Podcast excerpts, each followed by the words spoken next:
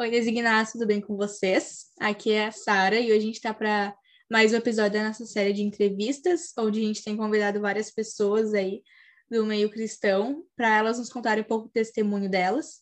E hoje a gente está aqui com Samuel Farias, como a gente teve com várias outras pessoas, então se vocês quiserem conferir, é, antes desse episódio tem várias pessoas que a gente entrevistou, também tem, depois desse episódio vão ser lançados novos, toda sexta-feira vai ter um episódio novo.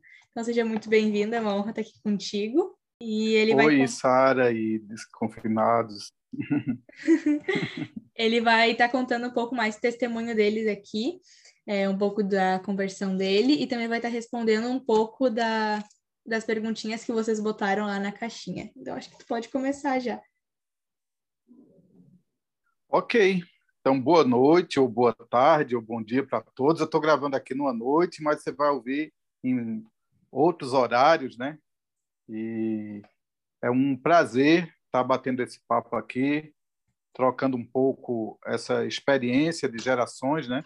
Eu já tenho 50 anos, então eu tenho uma história é, para contar. E eu acho que eu tenho idade de ser vô da Sara. e, sabe, o, o que nós temos como história é assim: eu nasci numa família cristã, uma família é, que minha avó já era convertida, é, já no, no ano, ela nasceu no ano 1900 e se converteu em 1920.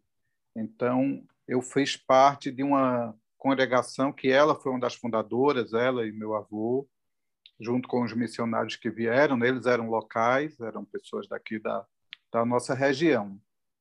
E eu cresci naquela igreja, era uma igreja que tinha mil pessoas assim. É, na minha adolescência, ela virou Catedral Evangélica, o nome que se deu a ela. E eu era assim a última pessoa depois de ninguém no meio daquela multidão toda.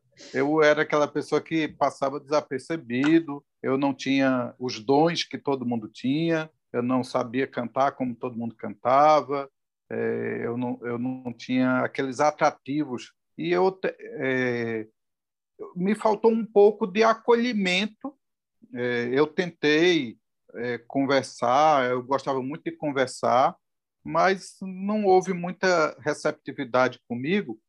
E simultaneamente, aí eu estou falando da minha adolescência, né? Porque na criança está no céu e não sabe. Criança é feliz e não sabe. Criança eu cantava achando que era afinado, vim descobrir que não era depois. Eu pregava, é, eu, eu ali na, naquelas aulinhas das crianças, eu, eu me, me dava bem.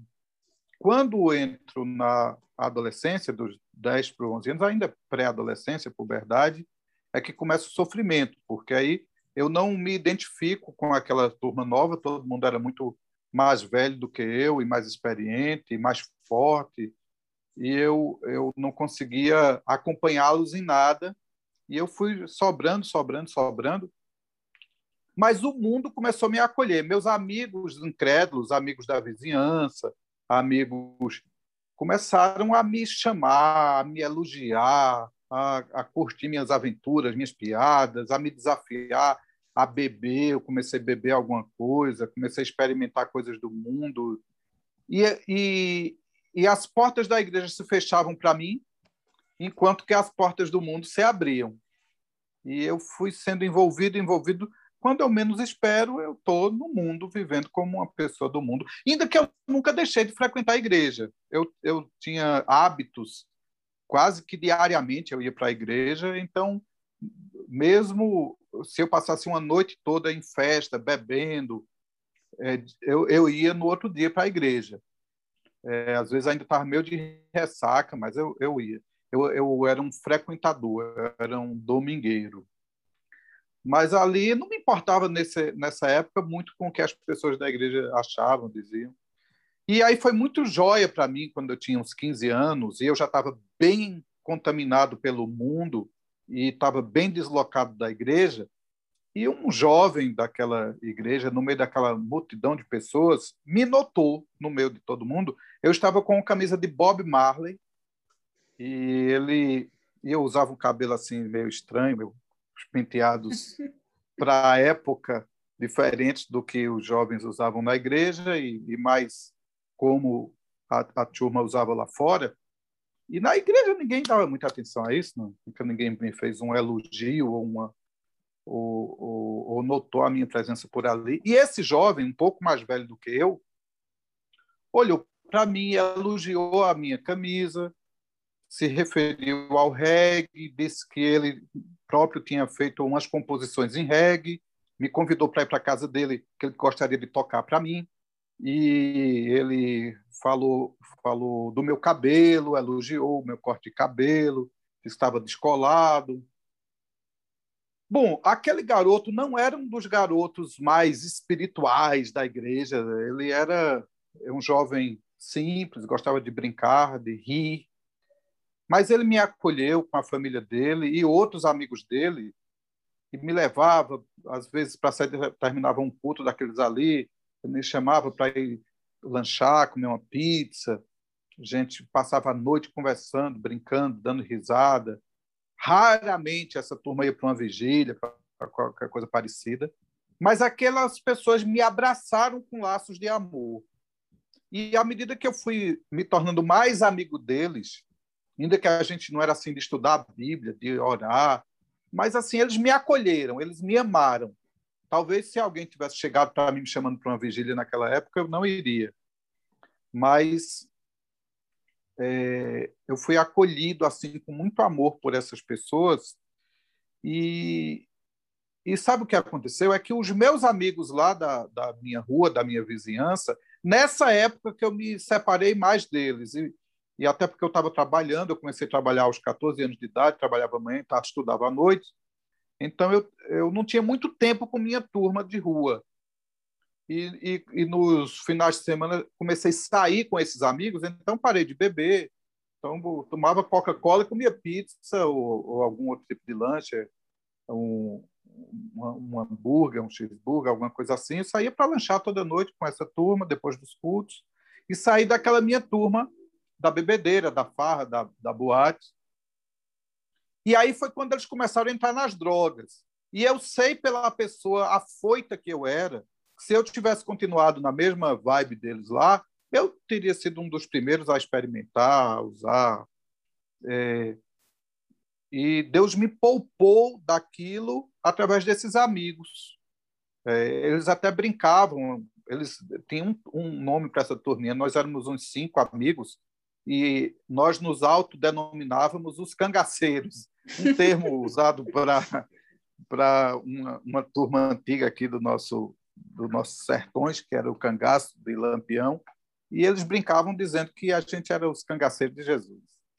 É, isso, e era só mais para brincar, para dar risada, mas foi ali, naquele ambiente de amizade, de camaradagem, que eu comecei a experimentar é, é, tempos com Deus, experiências com Deus.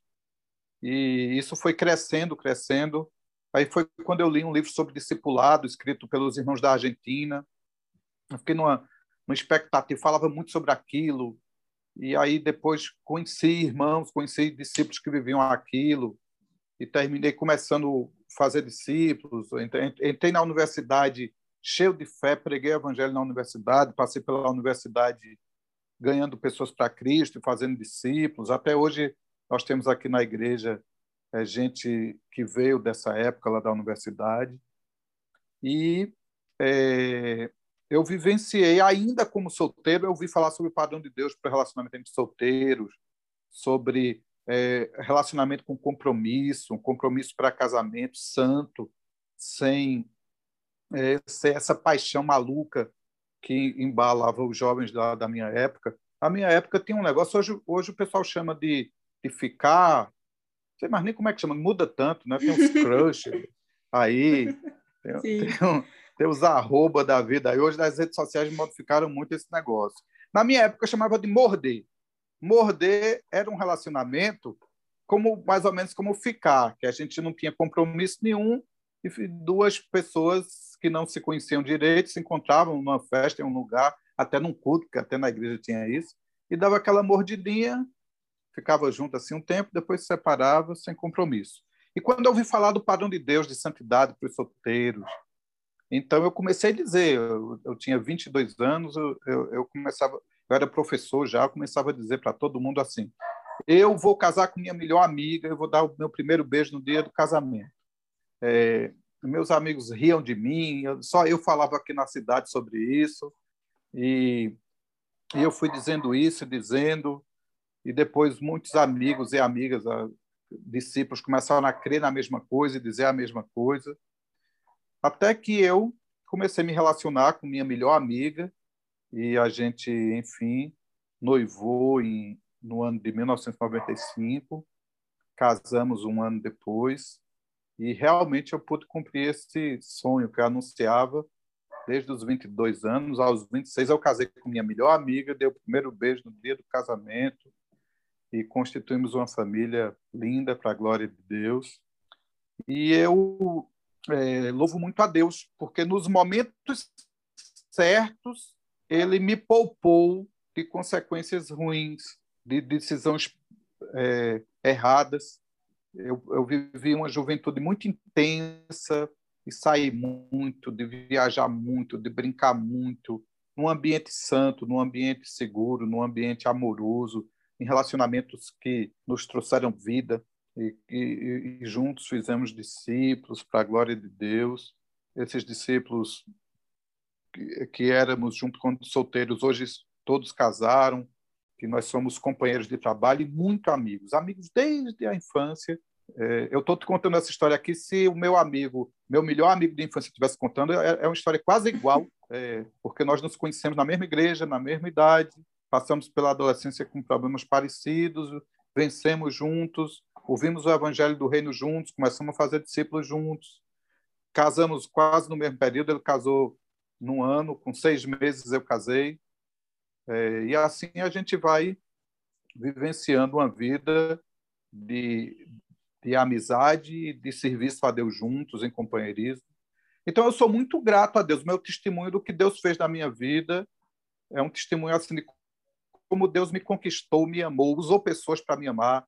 E até hoje tem sido assim. A cada fase da vida que eu passo, Deus levanta pessoas para me servir, para me amar, para me ajudar eu continuo sendo aquela pessoa carente de ajuda, carente de, de ser guiado, e Deus sempre manda alguém para me ajudar, para me guiar, como também já me usou para ajudar outras pessoas e guiar outras pessoas. Então, em resumo, essa é a minha história, sabe? Que legal, muito bom. Tu benção. É, eu amei conhecer um pouco mais da tua história. Eu tinha ouvido um pouco uma vez que tu veio num, num retiro aqui em Porto Alegre de adolescentes falar, foi bem legal, me lembro. E, enfim, acho que a gente podia ir para as perguntinhas já, né? A gente tem oito perguntas aí das pessoas que fizeram. E a primeira pergunta que eu queria ler aqui para ti era: o que o Senhor trabalhou mais na tua vida nesse momento de pandemia? Bom, a pandemia foi uma graça, né? Na brincadeira, a gente já está com um ano de pandemia. Uhum. e ela agora virou a. deu um 2 a 0 na gente. A gente pensou que ia empatar, ela. A gente pensou que ia ser duas semanas, um... né, no início, na realidade. É, era. A cada 15 dias a gente ouvia a notícia que semanas. ia durar mais 15 dias.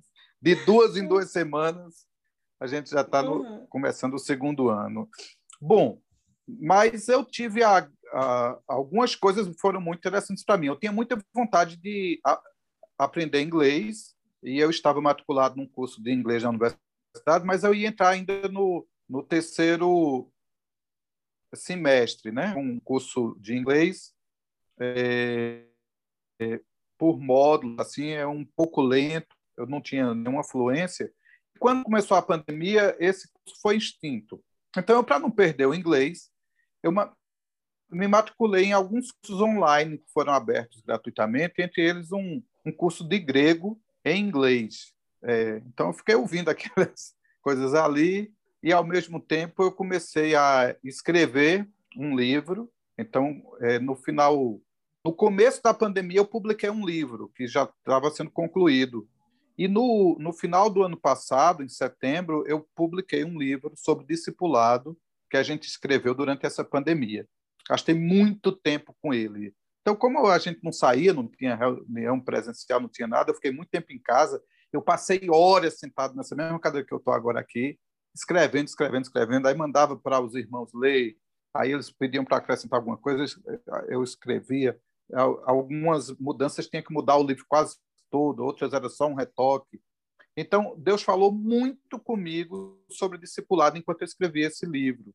É, é algo que, desde os 15 anos de idade, quando eu li o livro O Discípulo, e eu me encantei com aquilo, e depois, agora, já com 50 anos, né? então 35 anos depois, 30 dos quais fazendo discípulos, com experiência de ter a casa cheia de gente, cuidando de vidas, errando e, e aprendendo e ouvindo e sendo discipulado. Até hoje eu tenho um discipulador, então foi muito bom rever todos os assuntos sobre discipulado.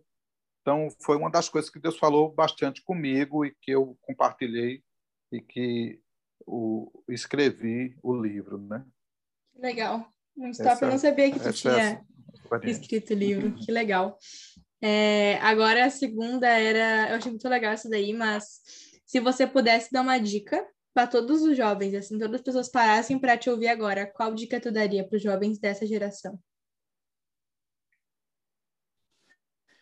Bom, para os jovens dessa geração, eu queria é, dizer uma coisa para vocês. Quebrem com um paradigma que vocês estão metidos nele. Os jovens estão mergulhados numa geração chamada de modernidade líquida, como diz o, o sociólogo polonês Zygmunt Bauman. E essa modernidade líquida, ela tirou as verdades absolutas. Então as pessoas vivem, cada um tem sua verdade, cada um é do seu jeito. Então o, o simples tem algum jovem me ouvindo aqui mostra já um nível de rompimento com isso, porque é alguém que está parando para ouvir alguém de uma geração anterior e talvez alguns dos colegas que deram entrevistas aqui também, a gente da minha idade ou até maior do que a minha. Então, já parabenizo Sara aí pela iniciativa, pelo pelo podcast, entrevistas. Então, quebrem esse paradigma de que cada um pode ser dono da verdade e saibam que existe uma verdade absoluta. Essa verdade é Jesus e a gente deve ouvir os outros, ouvir os mais antigos e ouvir principalmente Jesus e ler as Escrituras Sagradas e, e ter uma vida que vai na contramão deste mundo, vai na uhum. contramão dessa geração. Então é uma geração que não respeita pessoas, que usa as pessoas, usa as coisas, uma relação de uma geração de relacionamentos fluidos, de relacionamentos que terminam muito rápido. Do mesmo jeito que a gente tira alguém do Instagram, deixa de seguir alguém, a, gente deixa de ser amigo daquela pessoa. São amizades que uhum. começam e se desmancham muito rapidamente. São paradigmas que os jovens enfrentam hoje, totalmente mergulhados nesse mundo digital. É, então, vivam uma vida para além do tempo que vocês estão. Vivam a vida aos moldes da escritura, que não é conservador a escritura, não é uma coisa só antiga, ela é a coisa mais moderna que existe, mais futurista que existe, porque podem passar os céus e a terra, mas Jesus disse: as minhas palavras permanecem para sempre. Uhum. Então, quem segue Jesus nunca fica atrasado. Quem segue Jesus está sempre atualizado. A Bíblia ela é mais atualizada do que o jornal de amanhã, porque a Bíblia ela conta a história do começo ao fim, do alfa ao ômega, uhum. do princípio ao fim, da eternidade à eternidade. É uhum. isso. Que legal, muito boa essa dica. E é verdade, muitas vezes eu, é, eu também, como pessoa, também vendo outras pessoas, uh, os jovens de hoje em dia têm cada vez mais desprezado o conselho das outras pessoas por se achar autossuficiente, né? A gente até falou um pouco sobre isso esses dias no Designados. E uma das, uma das razões que eu quis fazer, né, as entrevistas que eu tenho certeza, assim, e convicção na minha vida de que ouvindo o testemunho de outras pessoas, ouvindo o conselho de outras pessoas, tu cresce, né? Porque tu ouve é, coisas que outras pessoas passaram, tu consegue rever algumas coisas que talvez você está pensando errado. Então é realmente isso, assim, de parar para ouvir as pessoas. Eu gosto muito, assim, uma das dos hobbies da minha vida, eu amo ver testemunho. Eu amo ver pregação também, mas ver testemunho das pessoas é uma das coisas que eu mais gosto, porque tu aprende com o erro do outro, né? Tu aprende é, com coisa que as outras pessoas passaram. Muito legal, gostei muito. E a próxima perguntinha era como que tu descobriu o teu chamado? Bom, é, eu quando eu era jovenzinho, eu te falei que eu comecei a trabalhar com 14 anos de idade. Eu trabalhava com meu pai, ele tinha um, uma, um pequeno mercadinho na, no centro da cidade e eu ajudava ele. Uma das coisas que eu tinha por missão de fazer diariamente era pegar o dinheiro que a gente apura durante o dia e levar para o banco para depositar, para pagar as duplicatas. E às vezes eu saía do meu trabalho, era como era no centro da cidade, então é, era mais fácil eu ir andando do que se a gente tivesse pegar um carro para conseguir estacionar. Era muito mais rápido que eu fosse andando para o banco para fazer esse depósito. E eu ia, é, e muitas vezes eu perdi o horário bancário, porque no caminho eu ia evangelizando as pessoas. Eu parava para cumprimentar um, parava. Eu amava gente. Então eu chegava, meu pai, eu perdi o depósito. Meu pai dizia, meu filho, você. Então, na universidade, eu fiz um curso que ele podia migrar. Eu estudei biologia na universidade. Ele podia migrar para pesquisa ou para ensino. E eu gostei muito do, do, das ciências biológicas. Eu, eu me tornaria talvez um pesquisador pela minha capacidade de raciocinar aquilo que a gente estudava. Eu gostava muito de me aprofundar nos assuntos. Só que quando eu me vi é, num laboratório, estudando microbiologia, que era a área de concentração que tinha por aqui, passar horas e horas e horas ali com, com um microscópio, com um computador, contando processos. E, e, e, o outro lado da moeda, eu já comecei a dar umas aulas durante o curso, é que eu passava ali rapidinho, uma hora com 40 alunos, 50 alunos, e aquela dinâmica. Então, eu eu vi que eu me identificava muito mais com as pessoas do que com as coisas, do que com os processos. E aí eu já migrei para a licenciatura. E, e quando terminei o curso, comecei a dar aulas, mas o que eu mais gostava era de conversar, de evangelizar, de bater papo com os professores, com os amigos. Então, esse chamado, eu desde muito cedo as pessoas me chamavam de pastor. Esse uhum. chamado para evangelizar, para pregar o evangelho, desde muito menino, ardia no meu coração. Eu, eu molequinho, assim, nove anos, oito anos, eu ia para a rua, onze anos, com aquelas cornetas para falar. Então, é, ainda na minha adolescência, eu tive uma experiência assim num evento de missões que Deus falou muito fortemente comigo sobre missões. Eu chorei sem parar naquele retiro, né? E à medida que eu comecei a fazer discípulos, comecei é, até construir o, o, meu relacionamento com minha esposa, assim, a gente ia conversando, todas as conversas que a gente tinha era, apesar de eu ser um professor e, estar bem empregado na minha cidade, eu trabalhava nas melhores escolas aqui, uhum. é, mas eu dizia, eu vou largar isso porque eu vou ser pastor, é, Deus me chamou, eu tenho... Deus também usou muitas pessoas que nunca se conheceram uma a outra, uhum algumas que me viram pela primeira vez, o profeta disse: Deus tem um chamado para você, Deus vai fazer isso. Então, Deus falou no meu coração, Deus colocou instintos em mim, desejos em mim, Deus me vocacionou e Deus usou pessoas para falar comigo. E na prática, na prática, como eu comecei a fazer discípulos aqui, numa congregação que a gente iniciou, então, quando eu terminei o curso universitário mesmo, e todas as grandes portas de mestrado eram para fora de, do meu estado, eu teria que ir pelo menos para São Paulo, para Goiânia. Os mestrados com quem eu estava dialogando eram ou na Unicamp ou na Universidade Federal de Goiás. Eu tinha que sair daqui. Mas eu já estava cuidando de um grupinho de discípulos, né? que eu era o, o, o discipulador mais antigo, o líder deles. E eu também decidi não sair para estudar por amor àquelas vidas, para me dedicar a elas, para ficar cuidando delas.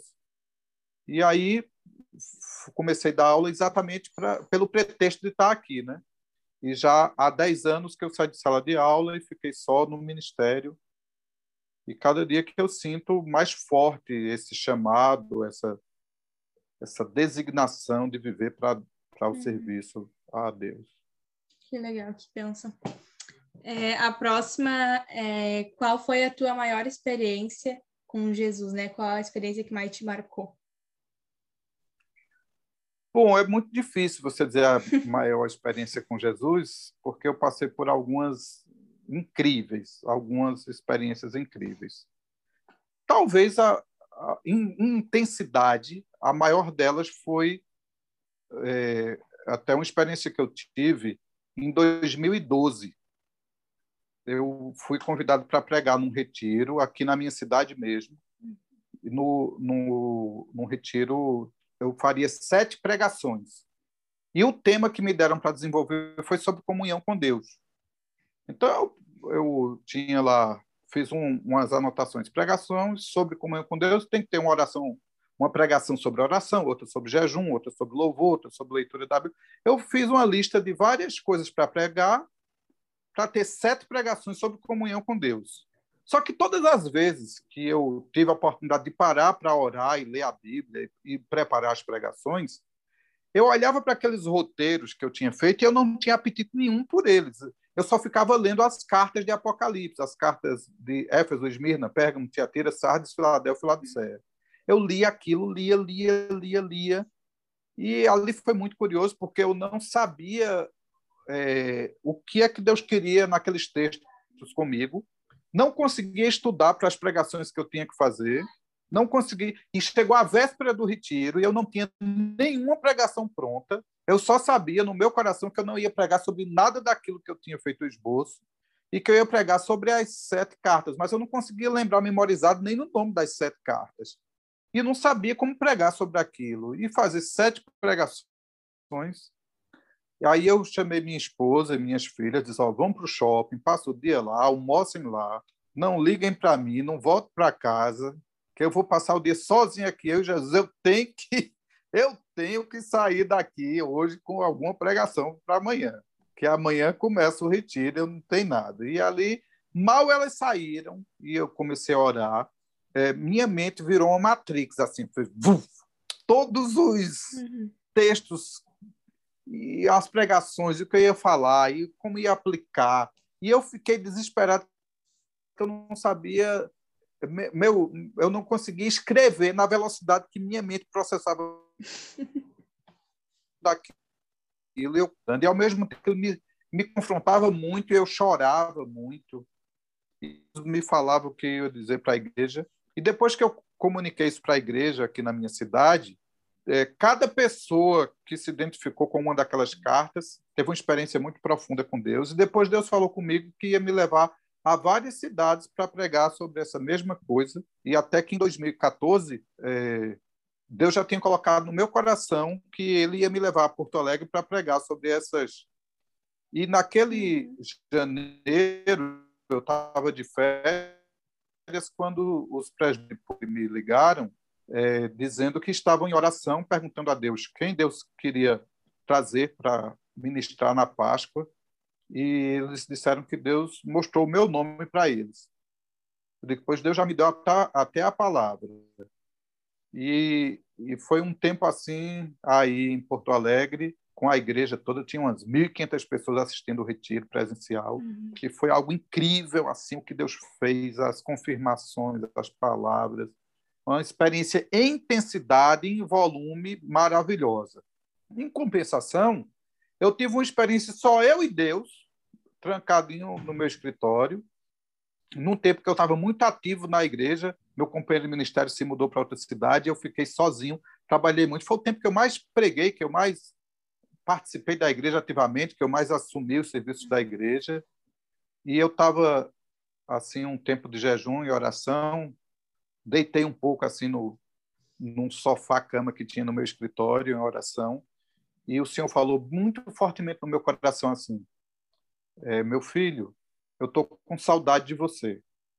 E eu disse mas Deus eu não entendi você está dizendo que está saudade comigo. Eu nunca fui tão assíduo nas coisas nunca preguei tanto. Eu até diminui bastante minhas aulas para ter quase todo o meu tempo como obreiro e Deus disse assim: Mas eu não estou com saudade de você na minha obra.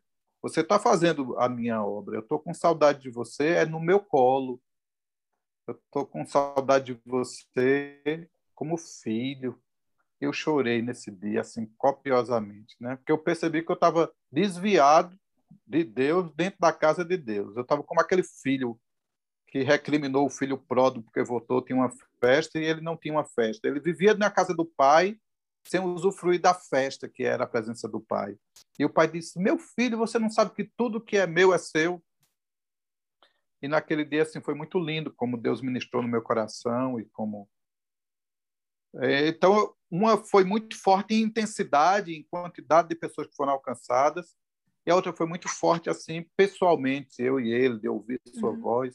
Também tive umas, umas experiências muito estranhas na, na África, assim muito diferentes, é, mas é, eu não sei dizer qual foi a maior. Experiência temos para dar e vender. Agora, qual foi a maior já é outros 500. Mas que benção, muito legal. É, até eu estou estudando até essas cartas na, na Bíblia, o Senhor me, me falou para estudar um pouco delas e é incrível, é maravilhoso. Eu estou apaixonada demais por essas cartas, é demais mesmo.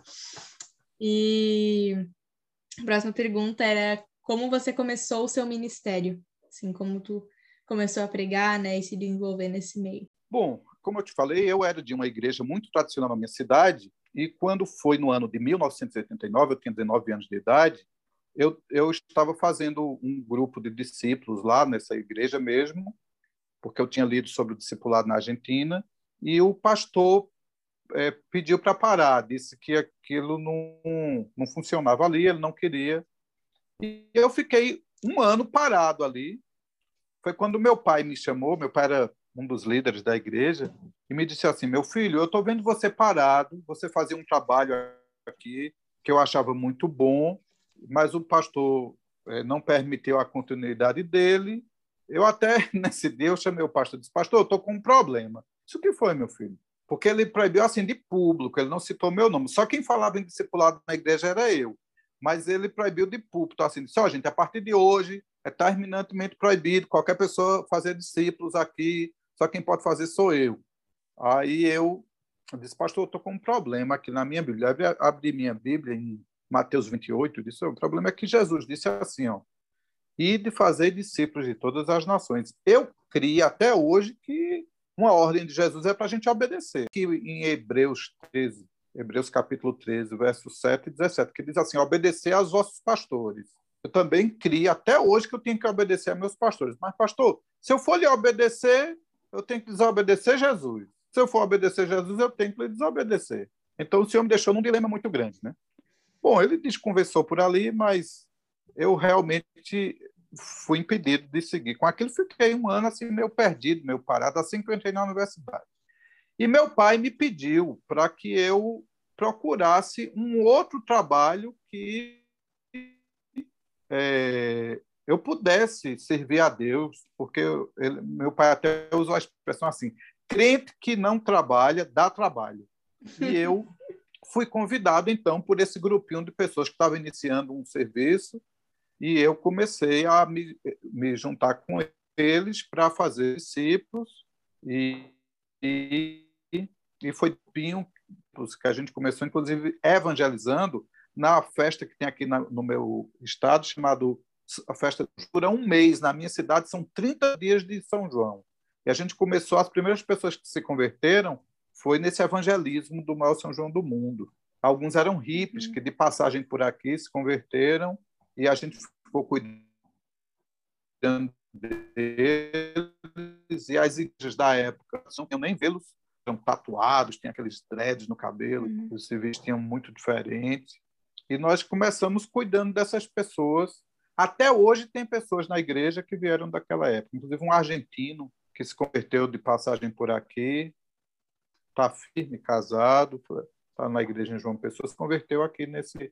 Então começamos assim, ganhando os primeiros discípulos de um em um na universidade. Do primeiro grupinho de discípulos eram sete discípulos. E de lá para cá a gente vem desenvolvendo esse trabalho. Que legal, que benção. É, agora, são mais perguntas, aí, acho que um pouco mais de também sobre agora o próprio ministério, né? E a, essa primeira pergunta é qual foi a maior dificuldade que tu já passou assim no ministério? Bom, eu já passei muitas dificuldades. Talvez a pior delas foi uma coisa assim, ó. Como eu queria muito, desde os meus 15 anos de idade, fazer discípulos e estar num ministério que fazia discípulos, e fazia parte do ministério mais antigo da minha cidade, o mais importante, e fui impedido de fazer discípulos ali. Quando eu comecei então a fazer discípulos, e começou aquela igreja crescendo, e a gente tinha tudo em comum, vivia de casa em casa, sem aquela estruturação toda da denominação, que eu fazia parte, mas numa vida simples, de sujeição, discípulos muito fiéis, gente muito obediente a Deus, jovens santos, maridos e mulheres. Então, em algum momento, eu deixei a soberba entrar no meu coração.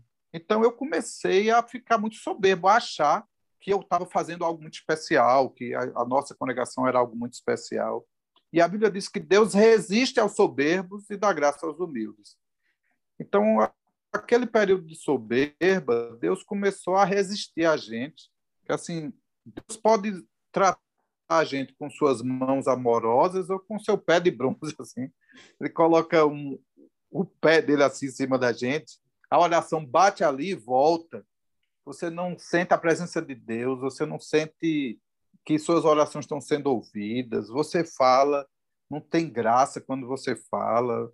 É, pessoas saem da, da igreja, pessoas próximas não entendem, nada dá certo. Até que a gente começou a se arrepender, e se arrepender, e buscar o Senhor, e pedir perdão às pessoas, e se humilhar, e pedir perdão. Até que um dia, eu, eu, eu conto essa história como sendo a greve de Deus. Deus fez uma greve na nossa congregação, e a gente ficou assim com aquela sensação de terra vazia, de é um sentimento muito ruim. Eu até já tive esses sentimentos em outros momentos da história, mas naquele tempo Deus Deus trabalhou para que eu não esquecesse jamais dessa lição. Deus resiste aos soberbos, mas dá graça aos humildes. Humilhai-vos, pois, sob a potente mão de Deus, para que ele a seu tempo vos exalte. Quando a gente se orgulha, a gente cresce demais, a gente é, perde a comunhão com Deus. Deus só habita em dois lugares: no mais alto e sublime trono e no coração contrito e quebrantado. Então, na estupenda glória onde ele vive, ou na mais humilde é, casinha, onde alguém está ali humilhado, quebrantado, de joelhos. E assim, eu acho que essa foi a pior experiência da minha vida. Foi me meter com, com soberba e sofrer as consequências da resistência de Deus. Uhum. É, realmente é um lugar perigoso, né, de se andar. Mas é, agora duas perguntas sobre liderança de jovens para a gente encerrar aqui. E a primeira é o que você aprendeu mais liderando jovens? Que aprendeu com os jovens, né? Bom, eu, como no início do meu ministério, eu era solteiro, eu comecei a fazer discípulo solteiro. E, e também era professor, então sempre estava com os jovens, é, ou como professor, como líder de jovens, ou a, a, nossa congregação era feita mais de jovens, depois que começaram a chegar algumas pessoas mais idosas. Então eu aprendi muito com os jovens. Eu sempre fui apaixonado por conversar. Eu gostava demais de sempre de estar nos retiros e no começo, hoje até que as pessoas me chamam para pregar para a igreja toda, ou pregar para os casais, raramente alguém me chamou para pregar para os casais, ou até pregar para pastores, já tive essa oportunidade também. Mas quase todas as vezes que eu fui convidado para sair da minha cidade para pregar em algum lugar, ou foi para jovens ou adolescentes. E eu gosto demais de estar com os jovens, com os adolescentes, de ouvi-los, a sede que eles têm de Deus, as dificuldades que um passa, a sinceridade, é, eu aprendo muito. Eu, eu, eu tenho um defeito que é assim: tem gente que consegue fazer um esboço de pregação e ele pode pregar para uma ou para mil pessoas, vai pregar do mesmo jeito e pode pregar aqui atrás das câmeras. Eu não, eu preciso de ver gente, eu preciso olhar no olho das pessoas e interagir com elas. É, meu esboço muda completamente pela minha interação com as pessoas. Para mim, é uma pregação ruim quando eu sigo só o esboço. Para mim, a melhor pregação é quando eu leio as pessoas e interajo com elas. Então, eu, quando eu estou pregando para os jovens, eu estou olhando nos olhos deles, eu estou eu tô aprendendo com eles. E termina, é, geralmente é um retiro, então termina ali, eu estou conversando com um, conversando com outro, sempre na minha casa, por muitos anos e anos e anos, todo sábado à noite, eu fazia uma reunião de jovens aqui em casa, acolhi eles aqui, bater papo, alguns ficavam para dormir, sempre é, eu acompanhei os que começaram a se interessar para relacionar, para noivar, para casar. A gente bateu muito papo, tiramos dúvidas, oramos. Então eu sempre me senti impulsionado, animado com esse vigor. Já passei também muitos perrengues assim, esse negócio todo, uhum. porque os jovens mudam muito muito rápido. Então eu participei de várias gerações de jovens, eles vão casando, vão saindo, e eu vou ficando com os mais jovens que vão chegando. E vai mudando tudo, vai mudando os costumes, a linguagem. Uhum. Então a gente tem que se reinventar, reaprender muito para poder comunicar com eles, né? Sim, muito bom. E agora a última pergunta para encerrar aqui, mas qual foi o maior desafio? É, é, qual foi o maior desafio que tu já teve de liderar jovens? Talvez o maior desafio seja esse desafio recente agora, esse desafio, os últimos anos, tá, mudou muito as, os pensamentos das pessoas de uma hora para outra. Essa, as redes sociais, esse mergulho no mundo digital. Esses dias eu vi um pastor amigo meu dizendo que estava com saudade quando os jovens que ele cuida assistiam Netflix. Aí eu pensei assim, como é que um pastor está com saudade do tempo que os jovens assistiam Netflix? Aí ele disse assim, porque agora eles só querem saber do BBB. então você imagine, inclusive tem uma BBB daqui de Campina Grande, minha cidade ficou famosa é, por uma participante do, do BBB, é, Juliette. Então, o mundo todo, eu não assisto BBB, mas só se fala disso onde eu chego, nos consultórios. A, a minha filha está assistindo aulas online, então eu ouço as aulas da minha filha, estou aqui trabalhando, ela está ali assistindo aula, eu ouço as aulas dela. A professora de português gasta quase 20 minutos antes de começar a falando do BBB. Então, o BBB do Brasil teve recordes de todas as edições de, dos Big Brothers do mundo todo, em níveis de audiência, em quantidade de votos. Em, e isso vai virando um evento de massa. Então, eu tenho uma, uma geração mergulhada em coisas para chamar a atenção, em entretenimentos estranhos, em séries estranhas, em pensamentos estranhos. Então, toda essa, essa discussão sobre o movimento LGBT, identidade sexual, identidade de gênero, é, to, todos essas, esses movimentos que se levando como Black Lives Matter. Então, essa, essa, essa inserção digital no meio da igreja, então foi difícil juntar os jovens no meio dessa uhum. pandemia. Foi alguns ficaram por lá mesmo, alguns gostaram do isolamento, não voltaram para a comunhão quando a gente pôde reunir, uns não participam online. Está sendo um desafio muito difícil. Junto com essa com essa história de minha verdade, minha verdade, minha verdade, então alguns se levantam para se opor e o ensino é diluído na fala de alguns. A gente então, muitas vezes eu preguei para jovens e ao terminar uma frase, uma fala, um, uma pregação, ser aplaudido pelos jovens assim, porque se identificaram com aquilo, porque gostaram uhum. de ouvir aquilo. Não era um aplauso a mim, a minha pessoa. Aquilo é porque a pessoa se, se identifica com aquilo. É, e, e quantas vezes nesses últimos dias a gente faz uma pregação e não tem retorno nenhum, as pessoas não, não, não dão feedback, não, é, não discutem, nem discordam, nem concordam. Ah, isso é coisa do tio, isso é coisa do.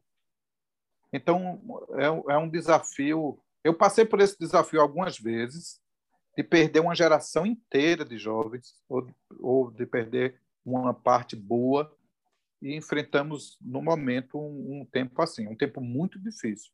Um tempo que é difícil o diálogo, é difícil a aproximação, é difícil chegar no coração, e as pessoas vão absorvendo ideias e aquelas ideias vão virando fortalezas e aquelas fortalezas vão dominando a, a sua vontade eh, induzindo essas pessoas ao pecado e ao erro. Muito bom. Bom, as perguntas acabaram e passou bem rápido, inclusive, o tempo. mas eu queria te agradecer por estar aqui. Foi muito bom te ouvir falar, conhecer um pouco mais da tua história. É muito bom te ouvir respondendo todas as perguntas. Aprendi bastante, com certeza o pessoal que está ouvindo também aprendeu muito contigo. Queria te agradecer mesmo por ter tirado esse tempo aí com a gente. E queria avisar, né, quem está ouvindo, é, para que vai ter outros episódios, né, logo depois desse, talvez uma segunda temporada que a gente está vendo. O último episódio, até que a gente está gravando, é contigo aí, e talvez na próxima aí possa ver umas outras temporadas sobre isso.